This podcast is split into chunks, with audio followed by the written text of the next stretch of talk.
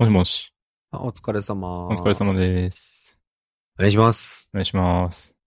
えー、こんにちは。外気浴 FM です。今日もよろしくお願いしますよ。ろしくお願いします。さて、今日は何の話しましょうね？いや、今日、ちょっと私話したいことあるからいい？最初。お、どうぞ。ありがとう。あのー最近巷で人気の AI ツール、チャット GPT なんですよ。はいはい。あの、秀武に教えてもらって、最初あんまり知らん、なんか、うまく使えるイメージを全く持ってなかったんですが、最近ちょっと、よりツイッターで盛り上がってますよね。盛り上がってますね。あれ、すごいですよね。すごい使いやすいという、あの、AI がすごいということで、私も使ってみたんですよ、ちょこちょこと。うんうん。いや、このいい使い方をちょっと秀武に案を欲しいなと思って。まあ一応チャットはい GPT、簡単に説明すると、あ、ありがとオープン AI っていう会社が作った、えっ、と、チャットボットですよね。AI のチャットボットで、えー何かそいつにチャット形式で聞くと、まあ、何らか答えを返してくれると。で、それの精度が、なんかとんでもなく良いっていうことで、今、ツイッターをはじめ話題になってるって感じですね。う。ありがとうございます。うんこれアレクサにあったらすごかったよね。そうですね。そういうスキルあるんですかね？わからん。なんか、最初の、今今、アレクサや、でもアレクサぐらいか。まあ、OK Google でもいいんですが、うん。それがこのレベルで回答してきてたら、なかなかやばかったよね。そうですね。うん。でも、あれって結構嘘つくじゃないですか。ああ、うん。平気で確かに。うん。だから平気で、そう、あれで、なんか、まあ、それ、今使ってる人たちって多分それが分かってて使ってると思うんですけどなるほど。なんか、アレクサに搭載されると、いきなり一般の人が使い始めて、うん。こう、すごい社会が混乱しそうですよね。なるほど。嘘を嘘と見抜くか、うん。えっ、と、本当かなっていう目線が持たない人、本当に多いもんね。うん。確かに。ツイッターの嘘動画を見抜けないような話のことよね。うん。そうそう。平気で、本当に平気で嘘つきますからね。うん。あまあ、それが面白かったりするんですけど。確かに確かに。いや、でも面白いよな。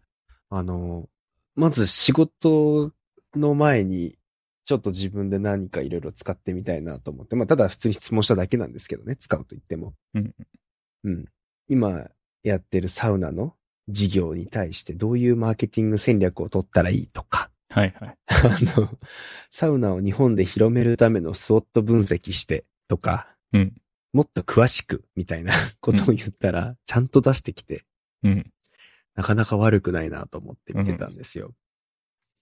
で、直近だと、あの、会社で提出する文章の構成をちょっとしてもらおうと思って、これの言い回しを、あの、ビジネス文書として成立するレベルで直してちょうだいって言ったら、うんそこそこいい感じに直してくれまして。おーいいですね。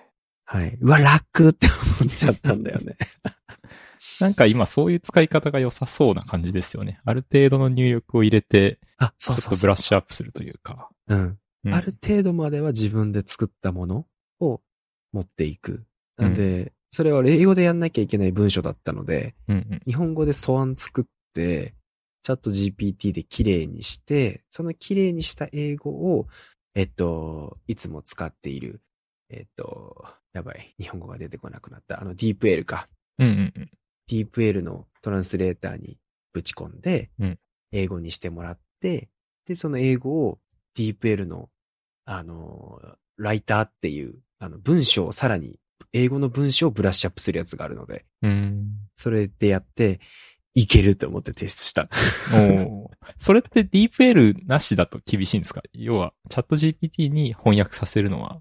あ、悪くなかった。やったやった。えーそれも英語で出して、英語で出したんだけど、若干なんか、あのーあ、でも悪くなかった。まずは。うん全然悪くなかったんですが、僕はなんか個人的に DeepL の、あの、ライターの方を使うと、うんあの、案をいくつも出してくれるんですよね。えーはい。あの、英語から英語に変えるっていうやつがあって。ほんほんほんその時にこういう、あの、動詞の使い方どうですか？こういう熟語どうですかっていうのをこう3、4個出してくれるんですよ。そこから選べるっていうのがちょっと好きで、そっち使ったって感じ。うんうんいや、でも、すごいよ。これ、すごい世の中だなって思いった。や、AI をちょっと使いこなしてますね。いや、使いこなせてないってまだまだ。使いこなせてないけど、英語ができない僕が英語の世界で戦うためにはもう完璧なタイミングで出てきてくれたとう思った。ん。嬉しかったね。いいですね。いや、会社、仕事でね、確かに使いたいけど、僕の会社だとちょっと、ウェブサービスを使うっていうところに結構ハードルがあって、ダメなんだっけ？そうなんですよね。ログインしてサービスを使うっていうのは結構グレーで、?Google とかでも？いや、そこがね、かなり微妙なんですよね。要は、まあ、Google で検索するとかはさすがにできるんまあですけど、まあもちろん。うん。なんでしょう。例えば Google ドライブとかは使っちゃいけないし、そうなんだ。うん。まあ、結構、まあ、多分日本の伝統的な会社というか大企業というか、じゃあ YouTube とかダメだね。YouTube をでも見るのは OK なんですよ。あ、そうなんだ。そうなるほど。結構その、なんでしょう、仕事に関わる競合の動画とか、YouTube にアップされてることが多いんですけど、まあそれはいいんですよね。だからまあ要は、いや、本当ね、だいぶ難しいんですけど、うん。まあダウンロードするのは OK なのかな、はい単に。だからアップロードが入ってくると結構ややこしくなる。あであ、なるほど。で、チャット GPT とかって、まあ一応アップロードというか、クエリを投げるじゃないですか。うん、そうだね。そう、そこをね、どう捉えるかっていうところですよね。まあ、翻訳、翻訳とかもさ、あの、使ってはいるんですけど、うん。あの、当然ですけど、その機密文書は使えないですよね。うん、そりゃそうだ。うん。とか、まあそういうところなんで、まあ機密性がなければうん。使ってもいいと言えばいいんだけど、はい。うん。っていう、なんかちょっとグレー、グレーというか、まあちゃんと確認したら使えてもいいような気はするんですけど、あまあいちいちちょっとめんどくさいなっていう気はしますね。なるほど、なるほど。え、でもさ、なんか、固有名詞を出すわけでもなく、質問するものであればなんか、ある程度いけるのかなって思ってたんだけど。うん。まあ多分ね、多分大丈夫なんだけど、いちいちその、なん、なんというか、これは OK とか NG とかって考えて使うのって、はいちょっとめんどくさいんで、まあまあ確かに。まあ、できたらオンプレミスで使いたいというか、ロンローカルで使いたいんですけどね。うん、うん、でもあの、お、あれってオープン AI 社って名前ですけど、うん。うん。オープンソースじゃないんですよね。あ、そうなんだ。そうそうそう。えーいや、ちょっと紛らわしいですよね。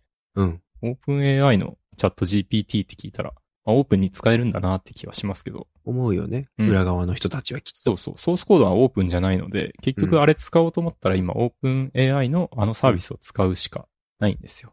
そうだね。うん確かに。どこかに、こう、入れれないよね、サイトとかにも。そうなんですよね。だから情報は絶対オープン AI に行っちゃうんで、大丈夫かっていうのはあるよね。そう、そうなんですよね。結構ね、プログラミングにも使えるっぽくって、こういうソースコード書いてとかってやると、ソースコード書いてくれるすごっ。めっみたいなんですよね。ちゃいいね。そうそうそう。だからそういうの使って、で、ちょっと、まあ、多少ね、あの、間違っててもいいんで、それをベースにこう書いていったら、だいぶこう、効率はいいと思うんですけど、うんうんうんうんう。ん。面白い。なんか、そうよね。あの、全部が全部最初の話にもあったけどさ、一般的な人に使う前というか、うんあくまでちょっとある程度作ったものや、少しのスタートの案をもらうとかはめちゃめちゃいいよね。うん、そうですよね。そういう使い方だと。うん。今日はあの、議題に挙げたかったあの、チャット GPT を、まあなんか使い方考えたいなって一瞬思ったんですよ。うん。それ何かっていうと、サウナの、このうん、ラジオでどうやったら受けるのかなっていうのを、チャット GPT に聞いてたんですよ。え、どういう話をしたら良いかってことですか？そう。で、最初あの、人気の出るサウナラジオのトーク内容はって聞いたんですよ。はいはい。そしたら健康とかフィットネス、スパマッサージなどのテーマが人気で、歴史や文化、使用法の効果のトークがよく行われますって言われて、うん。よくわかんないからもっと具体的に教えてって聞いたら、えっ、と、サウナに関するトークショーでは、まあ、効果については、免疫を上げる効果や、疲れや癒す効果があることとか、うん文化については、えースカンディナビア関東、あの、関東から来たものですよっていう話とか、体験談、うん著名人のインタビューとかも魅力的かもしれませんって言って、じゃあそれを5分のトークスクリプトにしてって言って 出してもらってみたんですね。お、でもちょっとまだね、微妙だった、内容は。うん。ただトークショーのアンカーとしては、うん。こんにちは皆さん、今日はサウナについて語りましょうみたいな文章までは作ってくれてた。今度ちょっとそれやります。そう、れだけで丸々それでやるっていう。うん。めちゃくちゃつまんないかもしれないですね、でいや、めっちゃつまんないかもしれん。も。ね。うん。いや、でも、こういうことできちゃうじゃんと思って。素人でも。まあそうですね。うんうんう。うんん。いや、今サウナの切り口は僕らが好きだからだけどさ、うん。全く知らないことも、なんとなくそれっぽいスクリプトになって喋れちゃうって結構危うかったりするよなと思いつつ。ね。まあ嘘ばっかりの可能性も全然ありますからね。うん。YouTuber とかめっちゃ使えそうとか思いながら。うん。いや、なんか、僕らのラジオで活かせることや、なんだろうね。このサウナのトークが、外気浴 FM が人気になる方法を考えてもらおうかなと 思ったりしておりました。SNS 戦略みたいな。そう。いや、ちょっと一回やってみませんか、今度。やってみますか。はい。ちょっと最初になんか、あれが必要かもしれないですね。ディスクレイマーというか。ああ、それ、うん、ね絶対必要。怖すぎるわ。ね。うん。いや、楽しいと思う。はい。うんでちょっと最初にね、一発目、どうしても秀だけど話したかったのはそのあたりですね。はい。僕はちょっと違う話なんですけど、はいはい。昨日、あの、人間ドックに行ってきまして。ええ人間ドック？はい。健康診断じゃなくて？あ、そうそう。いや、なんか健康診断と人間ドックって、いまいち差はよくわかってないんですけど、僕も。俺も。一応、僕の行ってる会社では、30、35歳未満は、えっ、と、毎年健康診断を受けるんですよ。はい。で、それは、あの、会社に医者が来て、まあ、いろいろやってくれると。はい。はい。で、35歳超えると人間ドックを受けてくださいってなって、はいはい。それは、あの、別途、こう、予約してうん、病院に行くんですよ。はいはいはい。で、そこでその人間ドックって言われる、なんかいろんな検査を受けると。はいはい。まあなんかざっくりちょっとボリュームアップしてるというか。うん。うん。で、胃カメラとかバリウムってよく聞くじゃないですか。うん。なんかあれが増えているみたいな感じかな。ええほうほうほうほうほう。まあ、年取ったから、もっとちゃんと検査しろよってことそうだねで。すね。そうだね。そう。いやー、入社した時というか、結構この、僕の行ってる会社では人間ドックを受ける年齢になると、もうちょっと、なんでしょうね。中年というか、おじさんみたいな。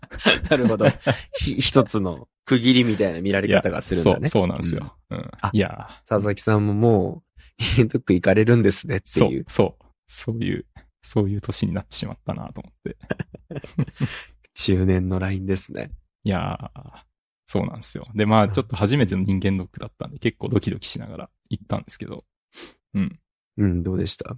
いや、なんかね、すごいオペレーションが綺麗でというか、もうなんかね、人間ドックをほとんど専門としてるような病院ええだったんですよ、多分。はいはいはいはいはい。あの、いくつかその会社の健康保険組合がピックアップしているところがあって、そこから選ぶんですけど、うん、うん、うん。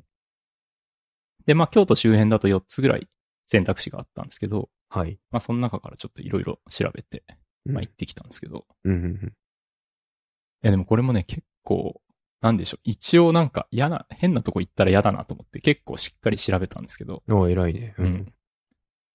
なんか、人間ドックとか健康診断の、やっぱななんでしょうね、この、なんたら評価を取っていますとか、へえ、あ、そういうのあるんだ。有料総合検診施設の一つに選ばれてますとか、うん。なんかね、いろいろああるんですよね。うん、うん、うん、うん。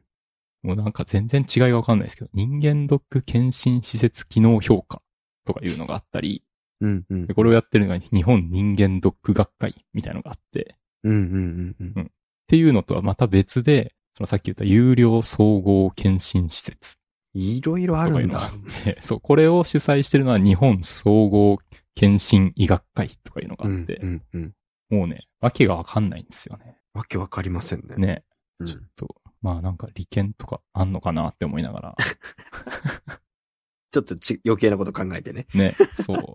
全然わからないなと思いながら。一応でも、大きくその二つ、今言った二つが、なんかこう、人間ドックとか健康診断やってる、あの、病院にとって、なんか結構歌ってるやつだったんで、はい。そのさっき言った4つの選択肢の中から、まあ唯一その2つとも取っているところに行ってみました。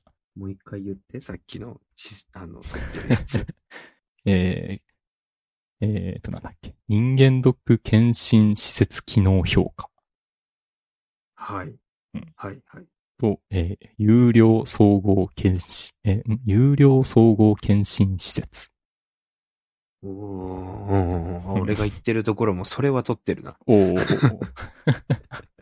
まあね、結構片方だけのところもあるし、べまあ別にこれ取ってないからってどうっていうことはないと思うんですけど、まあまあもちろんねうんうん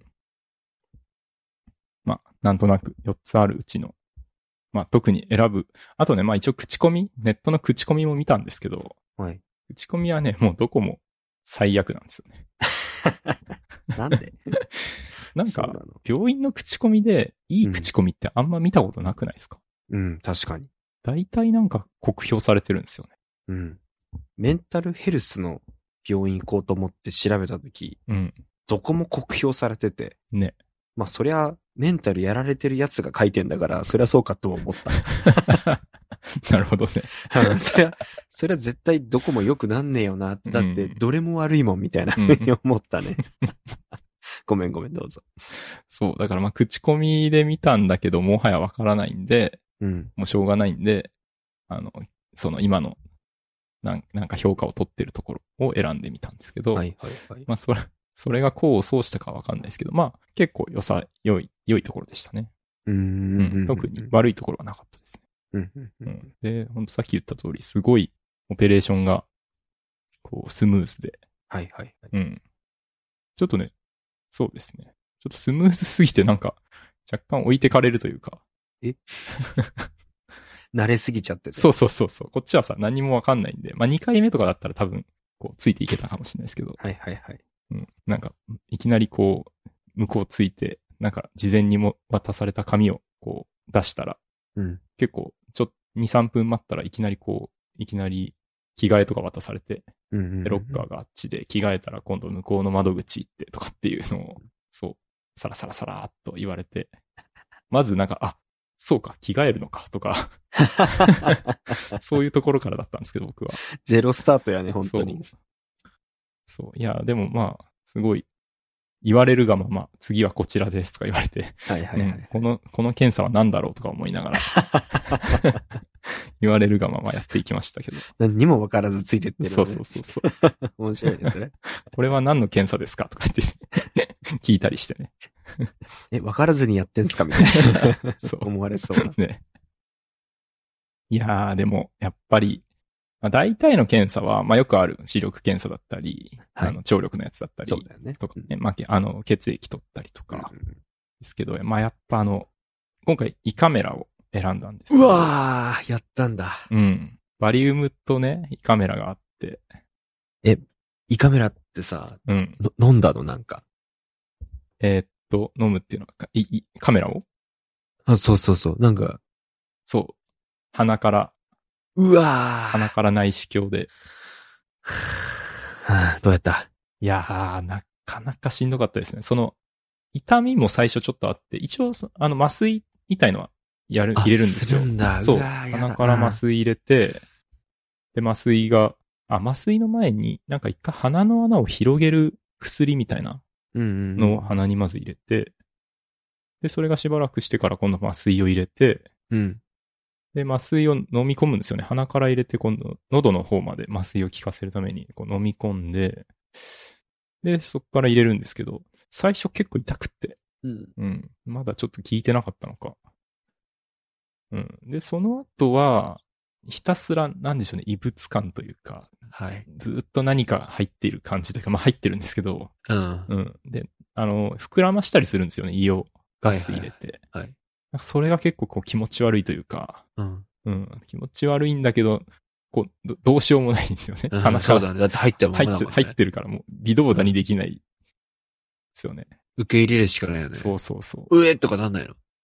えー、っとね、えずいたりは一回あったかな。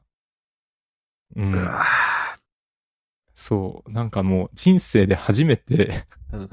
あの、うめき声が出ました。あつって。そう。きつい、なんか、あの、痛いとかきついみたいなことを言いよう、言いたいんですけど、で、はうん鼻から入ってるんで、一応喋れるのは喋れるうんはずなんですよ。はいはい。はずなんですけど、全然喋れなくって、もうなんか、うんうーみたいな ことしか言えない。とにかく何も考えず終わるのを待つみたいな。そうだねう。んそうだね。はぁ。年取った証だわ、それ始まったら。ね。ああ。え星川さんまだやったことないですか？いや、あのね、胃カメラは本当に嫌で、うん。えっと、三、でも30ぐらいから、うん。そういう健康診断を外部のところに受けてる。ああ、うん。毎年やってて、うんはい。あの、なんか変なルーティンに流されて、全部受けてみたいな。バリウムもやる。あ、そこはバリウムにしてるんですね。うん。うん。でも、そう、胃カメラとかは、とか、あの、お尻からなんか入れたりとか、うん。そういうの本当嫌だからうん。逃げてる。ああ。うん。怖い。今のも、秀武の話聞いてて、ちょっと、ななんか鼻と喉痛くなって、ちょっとえずきそうやったもん。すいません。ちょっと嫌な話をして。ああ、いや、全然全然。うんいや、でもね、やんないといけない年頃だもんね。そうですね。ちょっと一発目は、まあ、やっぱりバリウムよりカメラの方が見れる範囲が多いというか、ああ、なるほど。うん、上位互換っぽい雰囲気。まあ、逆、一応ね、逆もあるみたいなんですけど、バリウムの方が見やすい、はい。その、症状というか、症例みたいなのもあるみたいですけど、うんまあ、基本的には胃カメラの方がいいみたいなんで、あ、そうなん。そう。ちょっと一発目はそっちにしましたけど。よく頑張って、よくやろうと思ったね。いやー、ね。なんか、口から、うちの奥さんも今年からやってて、はい。彼女は、えっ、とね、口から入れたらしいんですけど、はい。ただ、えっ、と、あの、上、なんていうんだ、鎮痛剤？ん？鎮、鎮静剤？ん？なんだ、あの、意識をなくしてやったみたいですね。ああ、正解。うん。そっちがいい。ね、それが一番いいみたいですね、やっぱり。ね。普通にはやりたくないな。ね。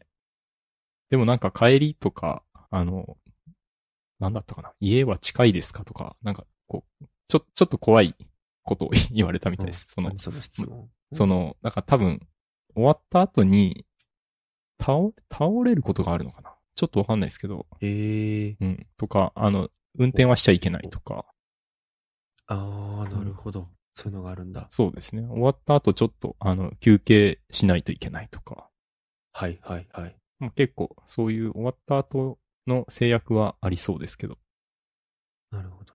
うん。まあでも、あの苦しみを、こう、スキップできるんなら、そんぐらいいいかなって気はしますね。確かに。いや、俺はもう麻酔とかしてほしいな。。ね。でもそれをやってくれる病院かどうか。ああ、そうだね。確かに。そうそうそう。うん会社が、うんうん僕の場合はね、そのさっき言った4つの会社から選ぶ、会社じゃない、4つの、その、病院から選ばないといけないんで、はい、はい。その4つとも多分それなかったんですよね。うん、うん、うんうん。なんでもしょうがないから、鼻から入れましたけど。鼻から入れましたか。いやー、やだ、やだけどやんなきゃいけない。あの、来月健康診断ありますが、はい。バリウムだけに、はい、する予定で。バリウムも結構きついって聞きますけど。きついね。うん。まあ、きついでもほんと一時だし、ゲップ我慢するとかだし、うん。結構、便通だけちゃんとしてれば大丈夫だと俺は思ってて。あ、そうなんです。うん。全然、普段、普段というか毎年やってるけど、そっちの方がいいなっていつも思ってるな。そうか。まあ来年はちょっとバリウムにしてみようかなと思ってますけど。ちょっと変えながらね。そうそう、変えながらね。試して。そう。結構、なんかオプションとかもあって。ああ、あるよね。うん。うんうんうんうん。ね。わかるわかる。そう。まあ、今までの健康診断は会社でもう本当に何のオプションもなくうん決。められたものをやってたんですけど、今回からはその病院でね、オプションが選べて。まあなんか1回目だし結構いろいろやってみましたけええすごいな。私、会社で受けたことが一回だけか。うん。いや、そんな会社にね、来てくれるのすごいよ。ああ、そうなのかな。うん前職絶対こ来やんし、うん。うん今の職場で、あれか。ああ、まあちょっとあったかい、今の職場は。でも基本外だったな。うん。うん。いや、いいね。怖いよ。怖いよ。すごい弱気になった。なんか、ダメージ受けてますよ。ダメージ受けてる、ダメージ受けてる。いや、あの、私去年アキレス腱手術したじゃないですか。うん。それをちょっと思い出しちゃって。ああ、そう。部分麻酔でやったからさ、うん。あの、部位を触られたり伸ばされたりしてるのがすごいわかるから、うんうん。痛みはないけど、なんかきっと刃物が当たってんだなとか、ああ。あーっていうなんかそういうのがこう今。まあでもそれで言うと別に切ったりはしてないんで。いや、もちろんもちろん。うんごめんごめん。そう、そこまでのなんか、あれはないですけどね。たはいだただ辛いというか。うん。いや、おっしゃる通りです。失礼いたしました。いや、でもそういう年だよねってことだよね、本当に。そうっすね。うん。うん気をつけないと。なんか、うん。今年、あれか、あの、私も1月始まったタイミングで、なんか秀武にちょっと別途話したけど、今年はちょっともう本当無理しないって決めてて。うんうん。言ってましたね。うん。仕事のスケジュールを本当に入れない。うん。今までだったら、水曜とか木曜に相談されたら、金曜に打ち合わせ入れたりとかってしてたんですけど、うん。もう、いや、すいません。来週でって、もう、はい。この、ちょっとした調整をするようにしました。おはい。もう入れない。1日12ミーティングとかしない。ダメダメって思ってうん、はい。少し健康的な生活をしたいなと、毎年入院してるし、そうですね。うん。30から、まあ、ちょっと連続記録は取れ、途絶えちゃいましたが、うん。4年連続と1回去年だから、6、30から6年、36歳の間に5回入院してんですよね、私。おおやばいじゃん。不健康ですね。スーパー不健康なので、ちょっと気をつけなきゃなと思いましたよ、本当に。はい。もうそしたらやっぱ胃カメラやった方がいいんじゃないですか。はい、わかりました。絶対やらないやつだ。やんないよ、怖いもん。まあでもね、ちょっとね、なんかあるんだったら、うん。見といた方がいいよね。うん。まあなんかあるんだったらね。そうだね。うんいや今のちょっと流れであれなんですけど、うんあの、その健康的な生活をしたいなっていうのと同時に、あの、何に時間を使おうかっていうのを結構、あの、年末に、いろんな人に相談してたんですよ。うんうん。で、その時に、えっと、私の副業の会社の社長から、価値観チェックシートっていいですよって言われて、価値観チェックシート？うん。えっと、いや、そんななんか難しいやつじゃないんですけど、自分で、あの、Google フォームを使って、毎週大事にしたいことを1から5の質問にして、それがちゃんと達成できているかどうかうんを、あの、毎週振り返る時間をちゃんと作るっていうのをやってみてて。うーん。まあまあ、すごいわかりやすいところで言うと、あの、家族と笑顔で接することができているかとかさ、うんうん。関わる人を大事にできているかっていうのを5段階評価で、こう、評価するみたいな。ことをちょっと始めてみて。ほうほうその説問は自分で考えるんですか？そう。うんそう。で、えっと、その社長がやってたのが結構いろんなカテゴリー分けをしていて、えっと、金銭面だったりとか生活面だったりとか仕事面みたいなカテゴリーのな、の中でいくつか質問を設問し入れてたね。うーん。まあなんか私はそこまで、あの、どうしても仕事中心に体がなっちゃってるから、仕事以外のところでちょっと作ろうと思って、うんうん。はい、やってみたんですけど、結構良くて。うん今のところね、まだ4週目とかですけど。うんうん。うん。結構あの、えっと、生活リズムを、医師に頼らない生活リズムを作れているかどうかっていうのをちょっと自分の中で大事にしたいなと思って見てて。うーん。あの、これをやった後は必ずこれをやる。みたいなのがあんまりルール付けが僕の中でできてなくて、人生で。うんうん。うん。なので、これをやったら英語の勉強するとか、これをしたらちゃんと子供とこういう時間を作るとか、あの、if then ってよく言うんだけど、もしこれをしたら、あの、えーこれをまあでも普通に使う用語だね、これね。ごめんね。if 線あの。まあ、はいプログラミングとかでもよくああ、りますね。そうそうそうそうそうそう。うん。そこの分岐の部分のやつだね。うん。うん。はい。っていうのを、ちょっと自分の中で仕組み化できることをちょっと増やしていこうかなっていうふうに、ちょっと考えてやってみてますっていう。はい。なるほどね。まあなんか、よし頑張ろうみたいな意志の力じゃなくて、まああこれをやったら、うん。まあ次はこれをやるよねみたいな。ああ、そうそうそう。お風呂入ったら歯磨くよね、みたいな。うん。はい。うん。もう、なんか、考えない。うん。それは本当大事ですよね。大事。うん。なんかその意識を子供とかに話せてると、うんうん。あの、これやったら宿題だよねとか、これ宿題終わったらゲームできるよねみたいな、うん、感じでいいかなって思ってる。うんうん。うん。僕もなんかもう結構前から、月曜日は筋トレとか、火曜日は読書とか、その、あ、さすが。あの、帰る前にね、その会社行って仕事終わって家に帰る前にちょっとだけそれをするとかっていうのを、曜日で決めてますね。あー、すごいなやっぱやってるやね。秀武やってそうやと思ったわ。え、具体的にどういうことをやってる？えっ、と、月曜、月曜日は本当に筋トレしてるんですけど、うん筋トレ僕家でやってるんですけど、はいはいはい。家に帰ってご飯食べてフーとか言ってやってるとうん、できないんで、うんあの、もう家帰ったら即筋トレできるようにしてるんですよ。なんで、あの、会社のすぐ近くでご飯食べて、軽く。で、そっから家帰ってる間にこう、お腹がちょっと、こう、腹ごなしというか、馴染んできて、はいはい。で、家帰ってもうすぐ着替えて筋トレ。あー。とかうんはまあ、基本的にはその家でフーとか言ってやっちゃうとまずいんで、うん。で、火曜日は読書の日なんですけど、うんうんうん。火曜日はだからもう家に帰る前に読書するんですよ。なるほど。うん。なんかカフェ行って。ふーって一段落入れないんやね。そうそうそうそう。なるほど。っていうのをやってますね。ええちゃんとしてんな、やっぱ。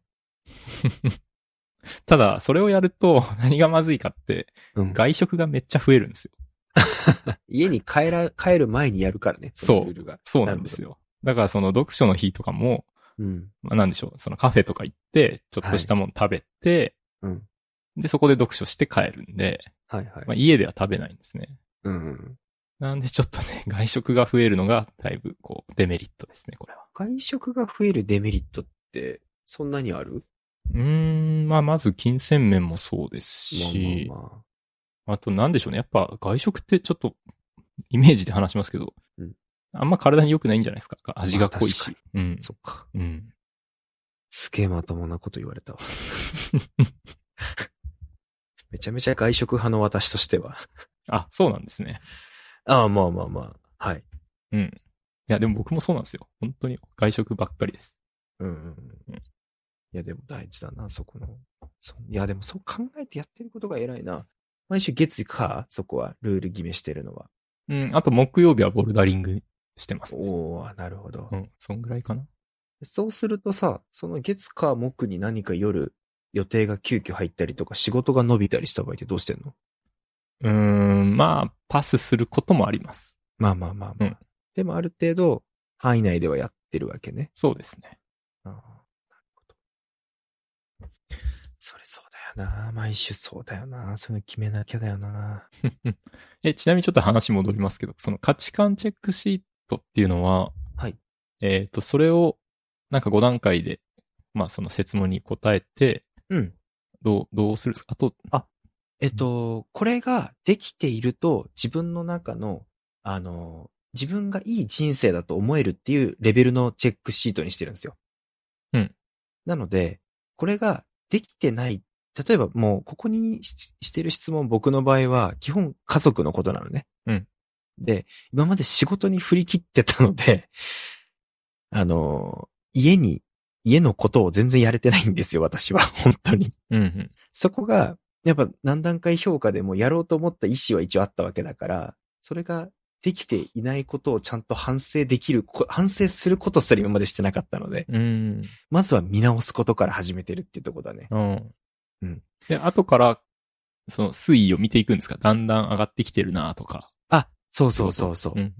そう、まさに。上がっているなもそうだし、あの、今週はなんか、最近全然ここダメじゃんみたいなのが、わかっ、今まで考えたこともなかったから、うんうん。そこを把握できるっていう、まず課題を特定できるっていうか、なるほど。ところがようやくできてるって感じ。アクションに行く前だね、私は。うん。ただそこを意識できていると、おのずと子供との接し方や時間の使い方がちょっと前向きになってたり、無茶しなくなってるっていうのはあるかも。うん。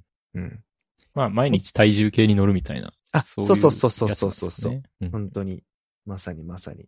体重を把握してないから、その意識も起きないっていうのと一緒で。うんうん。私が、いや、すごい悲しいこと言ってるな、俺。あ のうん。いや、でも本当にできてないことが多くてですね。ちょっと、そっちに振らないと、このままだと人生まずいなって思い始めたので、うんはい。まずは、意識するから、意識することっていうのをやってるって感じかな。なるほど。いやー、なんかさすがにもうやってたか。さすがっす。でもその価値観チェックシートっていうのはやってないですけどね。。いや、いらないいよ、そんな。だって大事にすることが分かってるから、ちゃんとアクションがもうできてるんじゃん。それでもあれですね、価値観チェックシートになんかあんまりにも高い目標を立てすぎると、なんか、こう、やる気をなくしていきそうな気もしますね。そうだねう。んまあ、た、高すぎたらそうなるね。確かに。高すぎるか。高すぎること。説問が自分で決められちゃうからさ、そこはいはいをなんか人によってはこう、自分を追い詰めていきそうだなっていう気も。ああ。なると、そこで行くと私はもう、あの、申請のド M なので、うん。基本ほっとくと自分は追い込んでるはずなんですよ。うん。なので、いいんだ。いいんだ、そっか。うん。M だからいいっていう。普段ほっといたらだってやっぱ仕事するし、ほっといてたら子供たちのことほっといて違う仕事してるから。うん。うん。それはいいんだ。うんわかりました。じゃあ、いい、はいい、いという。すいません。はい。本当に自分の場合はね。変なの。失礼しました。私が今日なんか喋りたいなと思ってたのはそんなとこかな。うんうん。じゃあもう一個だけ。あ、ぜひぜひ。あの、これ、星川さんには結構何回も言って、言ったことあるんですけど、うん。あの、うちの夫婦では、年間行事予定っていうのを毎年決めてまして、はい。この1月の恒例行事なんですね。はい。いいことですね。はい。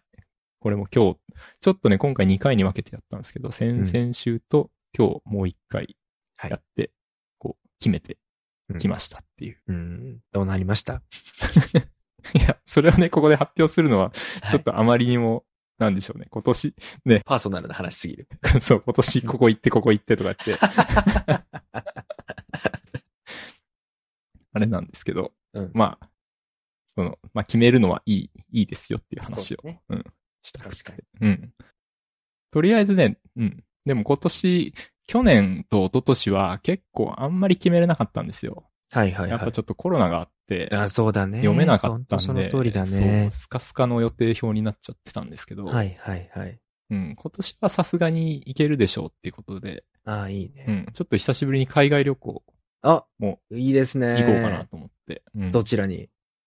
それはちょっと言えない。行ってきたら、あの、ここでまた話します。わかりました。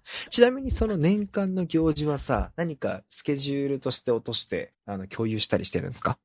うん、そうですね。あの、去年までは、紙のカレンダーを買ってきてたんですよ。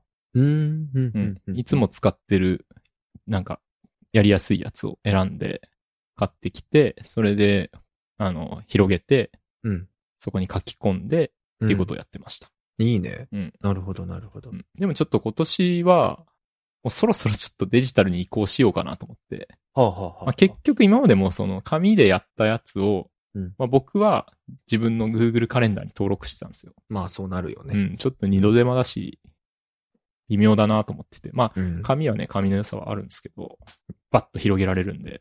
うんうん全体感が見えるからね。そうそうそうそうう。ん。しかもね、奥さんと共有するってなると、うん。私も紙でやった方がいいなって思うもん。うん。うん。でも結構最近、カレンダー、Google カレンダーの共有とかも始めててあ、ー確かにいいね。うん。それできれば。そう、だからこれ使ったらできるんじゃないかなと思って、今回は iPad 持って行って、うんまあ、あのカフェェ。とかでやったんですけど、うん iPad 持って行って、うん。それを見ながらやってましたね。ああ、いいね。うんいいね、いいね。それはすごくいいな。うん。うわ、ちょっと具体的なの聞きたいから後で教えて。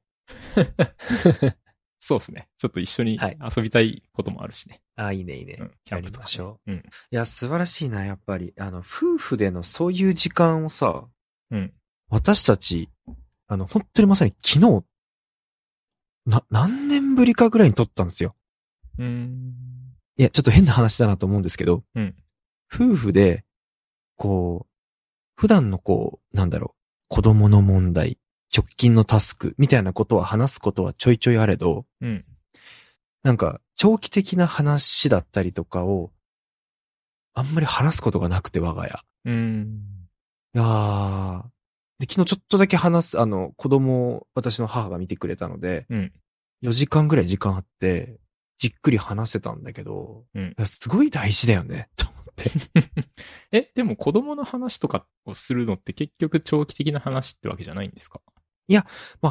た、例えばね、うん。子供のどういうとこで育てたいとか、あの、ある程度もう方向が決まっちゃったんやよね、最近だと。ああ、もうすでに決まってるってこと？